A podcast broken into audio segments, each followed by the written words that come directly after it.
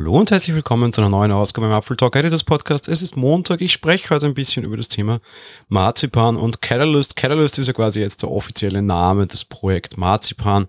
Marzipan war der Teil, das Projekt, das letztes Jahr offiziell gestartet ist.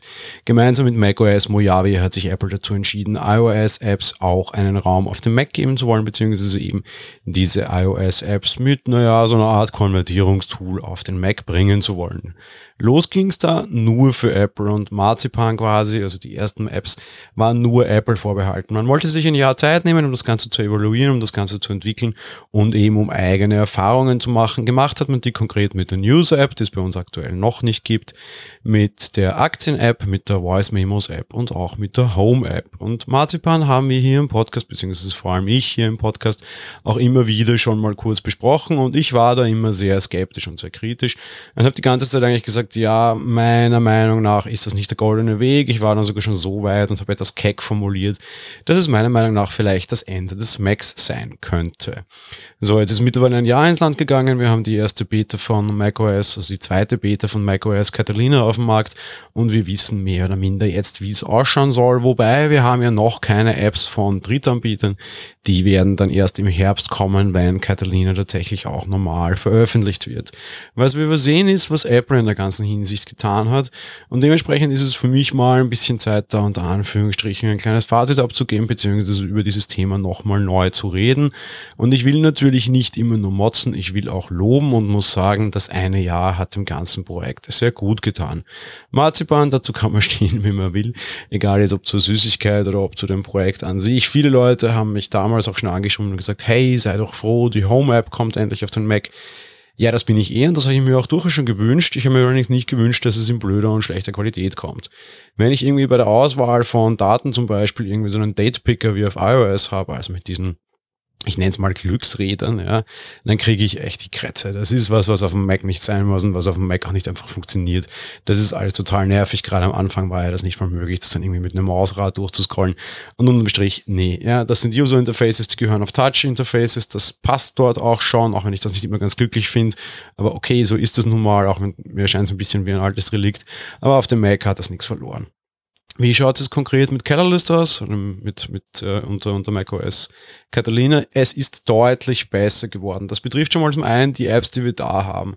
Apple hat da einiges nachgebessert. Zumindestens will man, also man, man sagt immer noch auf der, auf der Craig Federighi hat das im Rahmen der WWDC gesagt, man mag hier besser, Dinge besser machen, aber ich muss gestehen, das schaut jetzt gar nicht so aus, als würde man hier unbedingt großartig Dinge besser machen müssen noch, beziehungsweise wäre ich gespannt, was das sein soll. Man hat schon einiges besser gemacht.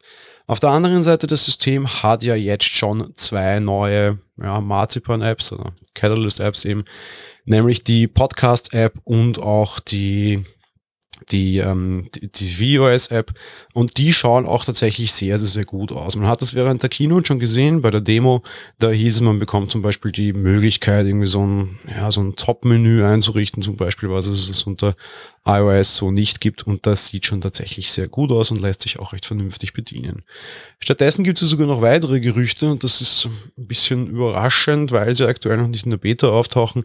Apple soll noch an zwei weiteren Portierungen arbeiten. Beide haben wir mehr oder minder schon durchaus im Vorfeld gehört und ich war durchaus überrascht, dass beide nicht in der jetzigen Beta angekommen sind, auch in der zweiten jetzt nicht, aber es gibt im Code wohl einige Hinweise und einige Deutungen in die Richtung, dass noch zwei neue Apps kommen sollen.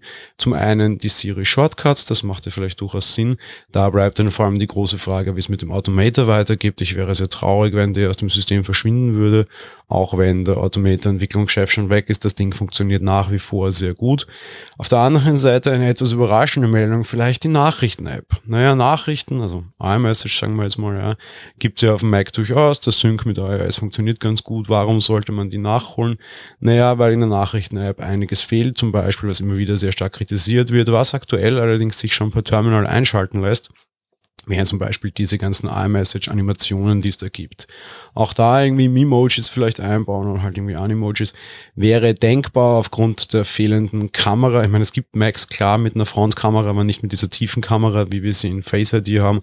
Wird wahrscheinlich ein bisschen schwierig sein. Zusätzlich bleibt natürlich die große Frage, wie das mit dem ganzen Store ausschaut. Ja, viele werden es vielleicht schon wieder vergessen haben. Wir hätten ja auch einen iMessage Store. Lange Rede, kurzer Sinn. Ich finde es sehr positiv, wie sich das getan hat mit den, ja, anfänglich wirklich sehr starken Kritik von mir Richtung Marzipan. Die kann ich mal durchaus vom Tisch wischen. Aktuell sieht das alles schon sehr, sehr, sehr gut aus. Und wenn Apple dann noch weiter investieren mag und man weiter da so viel Zeit hinein investiert, wie man es offenbar schon hat, bin ich durchaus positiv gestimmt. Mal sehen, was dann die Entwickler daraus machen. Das war's mit der heutigen Folge. Wir hören uns dann morgen wieder. Bis dahin, ciao.